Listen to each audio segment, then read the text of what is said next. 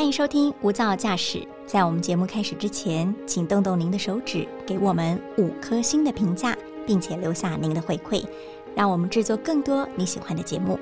那今天的节目开始喽！传统社会价值有一些对成功的定义，你三十岁。该是什么样？四十岁该是什么样？但有时候这些对成功的定义，反而是一种生命的枷锁。所以，我们也许可以试图在这一条既定的路上，小小挣脱一下，给自己一个新的成功的定义。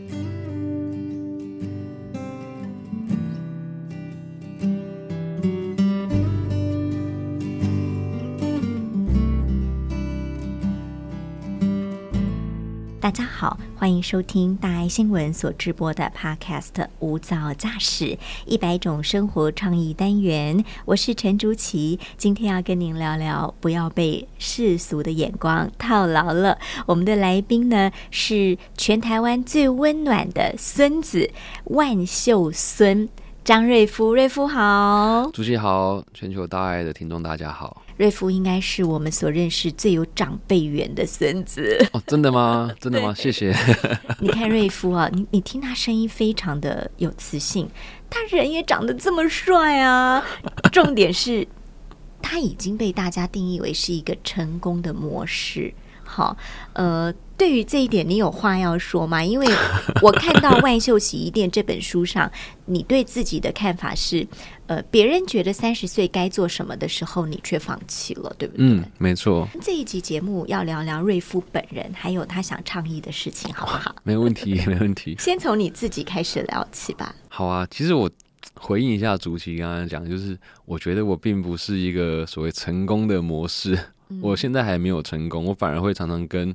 很多人分享是说，我或许不能带给你什么叫成功的经验，而是我能够跟你分享我如何在我的生命中或生活中，我找到会让我快乐或感动的事情。然后这件事情感动了我，我希望用这个感动去感染更多的人。这是我现在在在做的事。那当然，我回来我家，因为我之前在北京工作，我会回来去呃陪伴阿公阿妈的过程，其实是我刚好三十岁，我意识到说。哇！如果我依照现在社会的价值来看，我可能未来可能就是准备要成家立业，我必须要一番事业。对，好像没有什么机会会让我有一段时间不工作。那我就毅然决然觉得说，那好吧，我干脆趁三十岁这一年，好像还 OK，给自己一个 gap year。嗯，我就顶多把钱花光嘛，想要去世界上走一走。是对，是这样子一个起心动念。结果因为疫情的关系。那留在我家，像上一集讲到的，诶，我做了这个 IG，然后收到一些回馈，然后呢，也因为这个回馈，我本来就有希望能够影响他人这的这种念头嘛，我就开始去做一些所谓的倡议。那这个倡议，如果说以成功的定义来讲，它目前是还赚不到钱的，所以我不知道可不可以讲成功。可是我，呃，算是在追寻梦想的道路上。嗯，我觉得这很另类。我们等下会跟瑞夫聊聊，嗯。这么另类的三十岁年轻人，他脑子里想的并不全然是赚钱，甚至有时候把赚钱这件事情摆在第二跟第三顺位。哈，这个我们等下再聊。回过头，我想要跟大家 summarize 一下瑞夫到底来自何方。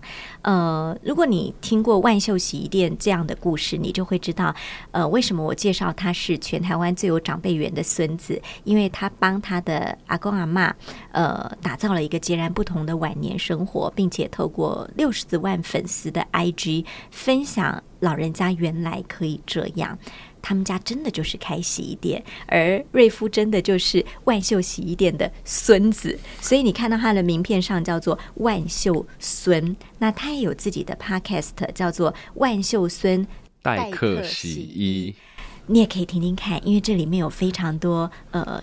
艺人的故事，他们看起来光鲜亮丽，可是每一个人都有自己奋斗的历程。没错。好，呃，回来讲瑞夫，瑞夫，你三十岁，其实事业上有一点点的累积，但是你突然决定要停下来，呃，代表着你可能会没有收入。没错。代表着你前面的努力可能会归零。有可能哦。嗯，现在是变动那么快，你你当时做这个决定的时候，你不害怕吗？因为你已经三十而立了。对，有时候我觉得害怕这个词可能会不是来自于自己，是来自于别人给你的眼光或看法。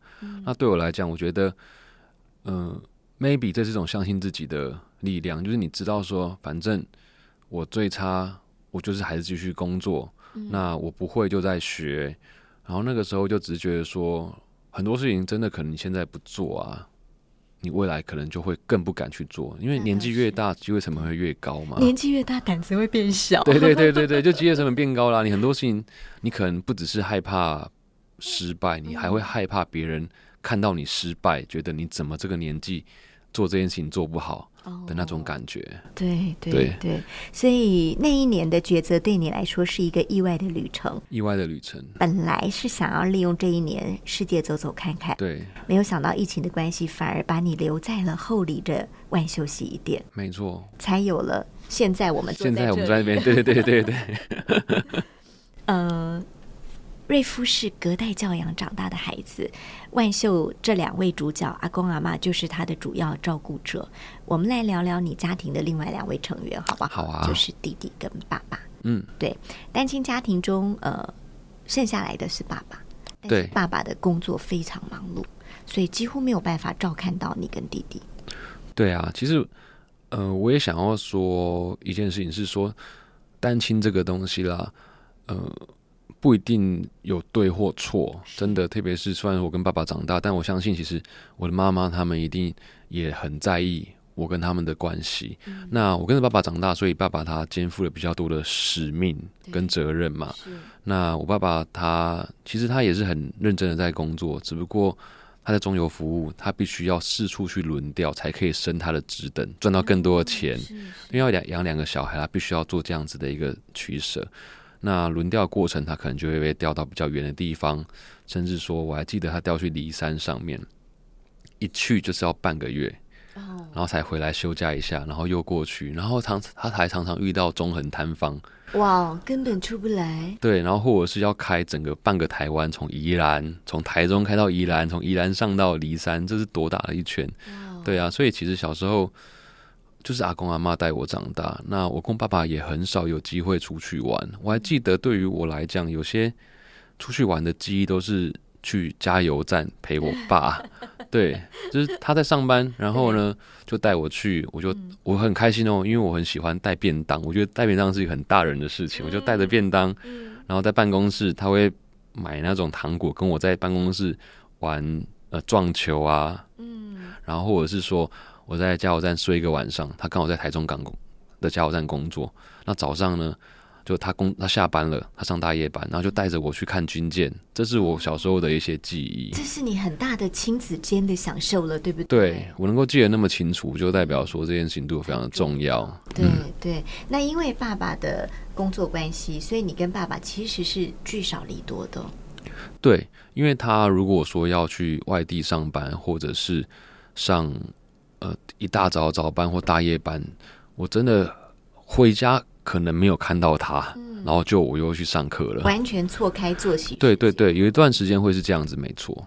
那你做了这个 IG，有呃，让你跟你爸爸之间的关系也稍微近一点吗？其实呃有，但还有另外一个主要的原因是我回到台湾来跟他相处的时间也变多。其实中间发生一个故事啦，是我爸爸。他身体一直有些状况，可是呢，他又很害怕。其实我我们都知道，很多长辈他们很害怕面对医生，对，因为怕看到自己的问题。对，那我爸爸其实他不是一个会 跟我说你很棒啊，或给我鼓励的人，他就默默的看着你，然后会问你说你没有吃饱或什么的。那当他面对到问题的时候，其实他也会需要有人鼓励或陪伴他。那刚好我在台湾，他就有鼓起勇气去检查。那检查之后，其实就在我们台中的慈济医院。那检查完之后呢，就意外的发现好多的问题，包含心脏。那后来又发现他有肿瘤。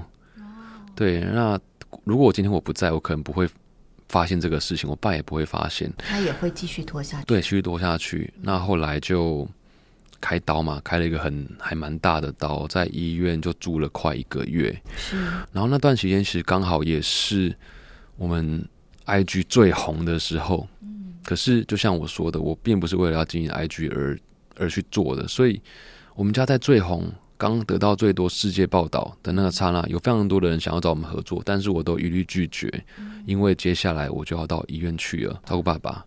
那我想这段时间，我觉得我爸爸他自己感触也会很深，就走了那么一遭，然后待在加护病房，然后看到自己的孩子，那个时候我真的是每天白天是请看护，晚上我自己顾，他就看着我晚上我也睡得很少，因为他那个时候很多状况嘛。那一大早看护来之后，我可能要赶来台北开会，是或做事情，他就这样看着我，对，所以他也是会觉得，可能很少跟我那么长时间相处，也会知道说，哦，我真的很努力。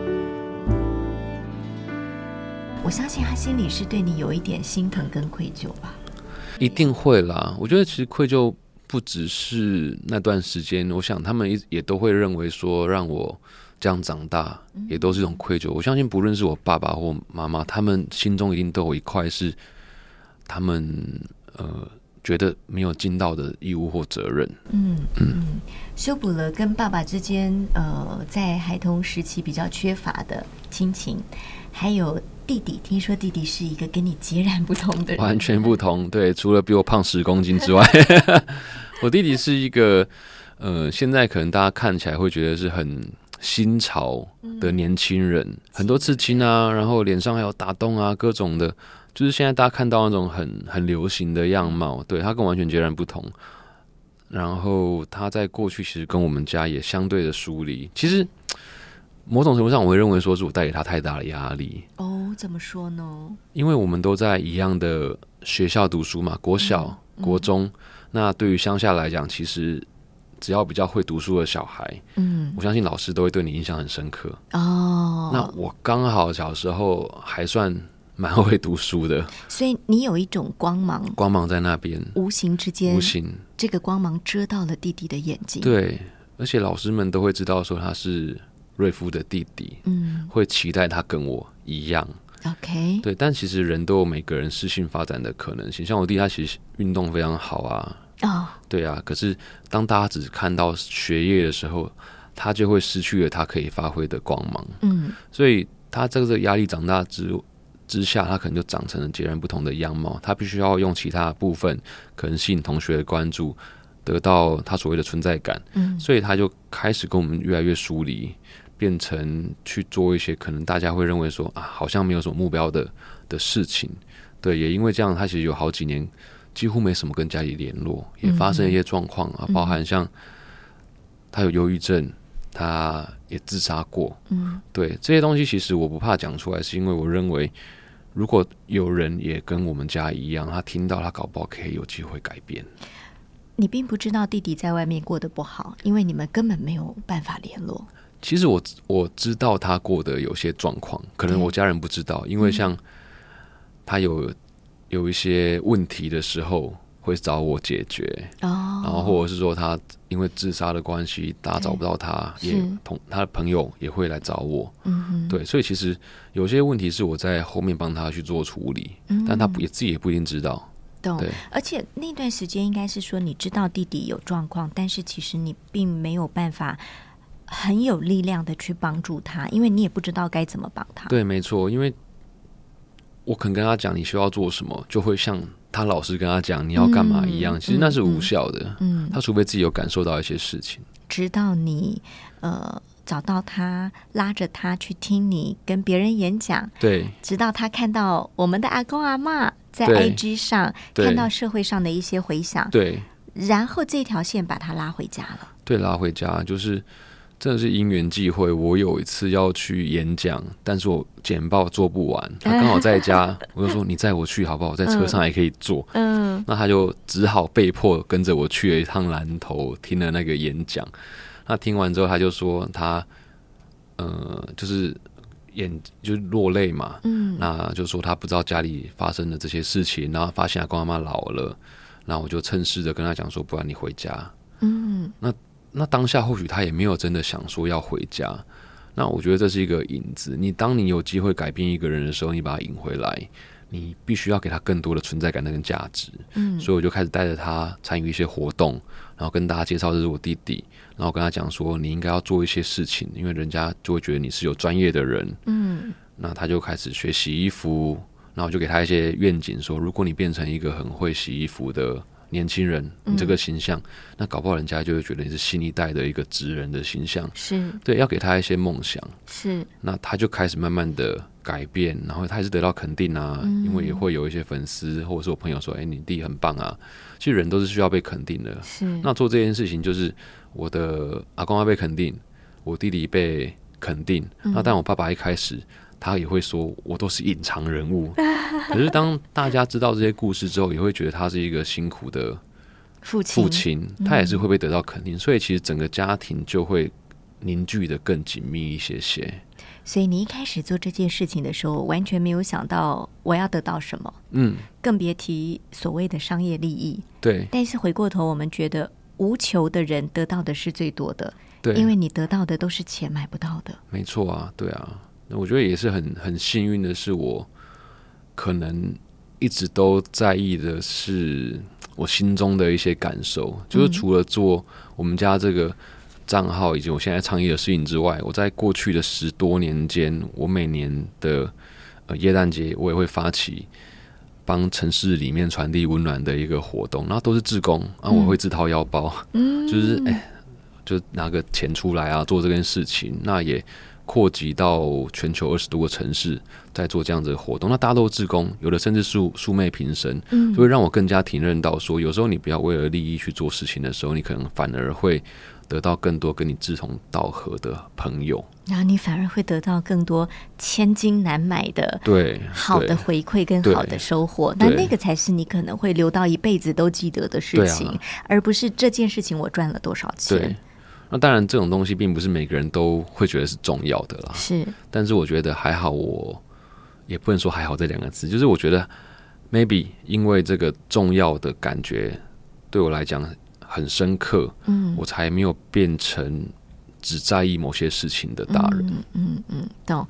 呃，你现在在倡议的东西，其实很多跟我们每一个人的生活是息息相有关的哈。例如，你可能来自一个洗衣店，从小看到非常多琳琅满目的衣服。呃，我听说有一件叫做布达佩斯的纪念 T 恤，对光是那个就有五件在你们家，五个不同的颜色。对所以可见现在人对于买衣服这件事情，是真的闭着眼睛想都没想就去做了。因为成本太低了。嗯，所以你的倡议有很多一部分是希望大家能够从一个更简约的生活出发，对不对？对，简约，然后珍惜。我觉得珍惜或洗衣服，其实也跟我们大爱实际的概念很像，就是嗯很多的东西，我并不是像一般人说啊，你就是不要买。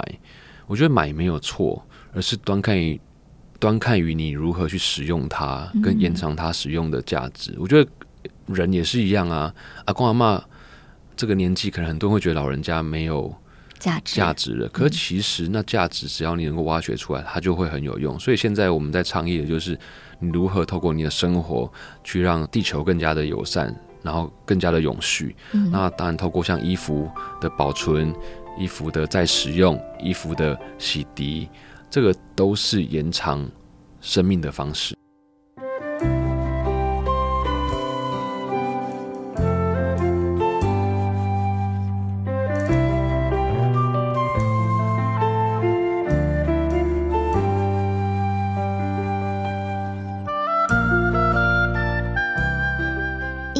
日常生活里，有一些实际的例子去教大家怎么做到这些事对嘛。对对，除了我们冷静少买，或者是真的买需要的，而不是买想要的嗯之外，你有什么倡议可以给大家？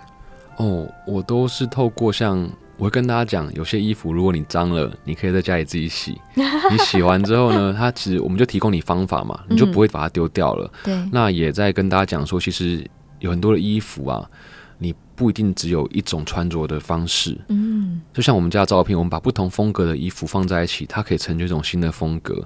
那搞不好你就可以少买一件衣服，少买两件衣服，甚至说你可以跟你弟弟，像我跟我弟弟会互相换衣服穿。哎，他比你胖十公斤，对哎，，可是我们可以穿一样，但大件的我可以穿啦。我们风格不一样，是，对啊，这是最好的例子。那我从小也会穿我爸爸的衣服，我叔叔的衣服。其实这个东西，如果今天我没有特别觉得它有哪里不一样的话，我可能也不会去分享，因为我觉得这是我从小学会的事情。嗯。可是等到我长大，或者是我在外面发现很多事情是大家所不知道的，嗯。那或许这种来自于传统阿公阿妈他们的生命价值，他们所教的东西，确实可能是现在社会所不知道，包含节俭，包含珍惜惜福。嗯。对，那我只要用这些方式去跟大家分享，那大家就会知道说，原来我可以这样做。嗯。对，那我们现在倡议的就是珍惜嘛，然后延长价值，嗯。以及说我们会透过我们的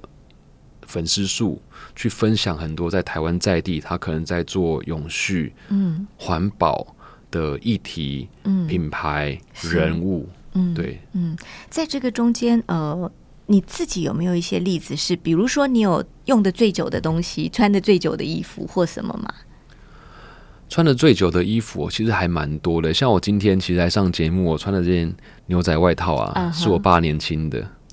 对，它是什么公牛牌啊？我不知道你们有没有听过，我是不知道。你把它拿出来穿我爸给我的，哦。对啊，我爸爸会拿衣服给我。我还有另外一件牛仔外套，我也很常穿，是我叔叔给我的，在十五岁原。来衣服可以代代相传呢。对啊，对啊，很多人会以为说像，其实像丹宁布这个东西，你洗洗会褪色，对，那很多人觉得褪色就不好看，但是只要你换个方式去穿搭，它可能变成特色，而不是褪色。嗯哼哼，对。但是这个会不会跟你现在的身份有那么一点违和？因为你毕竟也是比较文青类的，嗯或走在比较时尚尖端的。有时候，呃。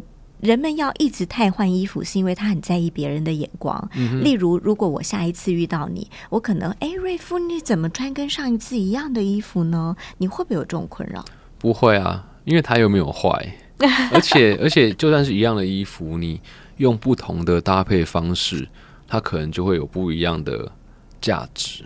嗯，对，其实像阿公阿妈，我们的照片里面很多是阿公阿妈他们年轻的衣服啊，对我看有什么三十年的裙子，对三十年的裤子，可是放在他们身上，大家也会觉得是符合现代的一个流行，所以其实就是一个物件嘛，它不是只有一个方式，也不是属于一个年代，而是透过你的穿搭嗯，或者是演绎的方式去变成不同的风格而已。其实呃，端乎于自己怎么变化。对对对，不要被品牌或者是媒体定义了你该怎么做。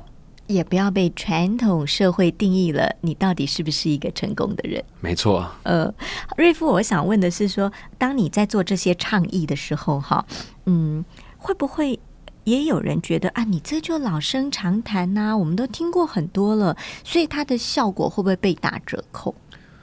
嗯、我觉得一定会有，但是我们不求所有人都能够被我们影响嘛。嗯，对啊，其实我每次出去分享或演讲，我都有时候我会讲啦，就是我讲我六十万可能太大了。嗯如果说你们今天现场的这些听众有百分之十，嗯你被我打动或影响，嗯，你可以再往外影响你的百分之十，哦，那其实就是一个很大的效应或效果。效果。，对，因为它是很真实的。对，对所以我们不求说你每个人都要听我的，嗯只要有人愿意，我想我们在做的事情都这样子啊。你不可能你做一件事情很快的就全世界都会听你的嘛。嗯，但是你能够影响多少就做多少，至少比你不去做还有价值许多。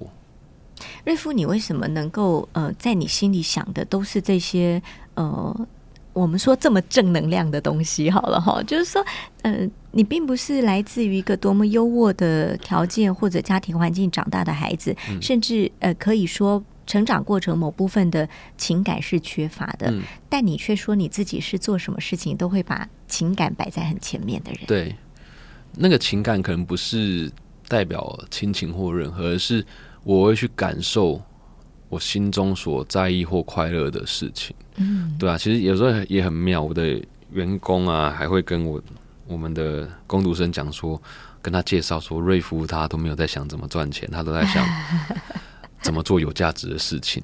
那当然，我听到的时候也会震惊跟嗯。感动，因为震惊是完蛋了。他觉得我们在赚钱，他会不会跑走？或者他会觉得下个月我要失业？对对，其实我都，我其实每每天都在担心我的员工会不会每明天就跟我讲说他要辞职，待不下去。因为他们现在都是用热情在帮忙我。是那，但我会很感动的是，他们觉得我在做这件事情，比方说我真的有感动到感动到他们。对对对对对。那我不知道为什么，可能我从小就觉得很棒，我很喜欢看到别人他。可能跟我说谢谢，或者是他跟我讲说，我因为你而得到什么样的收获，嗯，对，好像会让我觉得我很开心，嗯，对，或许我不是老师，但是我好像很喜欢去改变一些我觉得不对的事情。瑞夫，谢谢你来上我们的节目。不会，谢谢你们让我来了。其实，嗯。我刚问了很多问题，都是传统定义的成功。好，比如说你做这件事到底能影响多少人？你做这件事到底改变了些什么？但是瑞夫一直在告诉我们，他所定义的成功也许跟传统模式是不一样的。即便在我们的这个节目播出后。有一个人，有五个人，有十个人，因为听到瑞夫的倡议而稍稍改变一下你的生活模式，我觉得那也会是瑞夫心中定义的成功，对吧？对啊，对啊，我我不知道我的这个状态，或者是我公司还能够在营运多久，其实我算得出来，我只能再活多久。但是你在这个段过程里面。就是反正能够做就尽量做，顶多就是一样的道理。我今天破产了，我今天钱烧完了，我就去上班。但至少我做了，至少你可以回家，阿公阿妈会煮饭给你吃。对。好，我想谢谢瑞夫啊，这么年轻就有很棒的生活创意跟对于人生的想法，他也重新定义了自己的成功，也许可以当做你的参考。谢谢瑞夫，谢谢主席，谢谢大家，谢谢您收听今天的无噪驾驶一百种生活创意单元，我们下次见。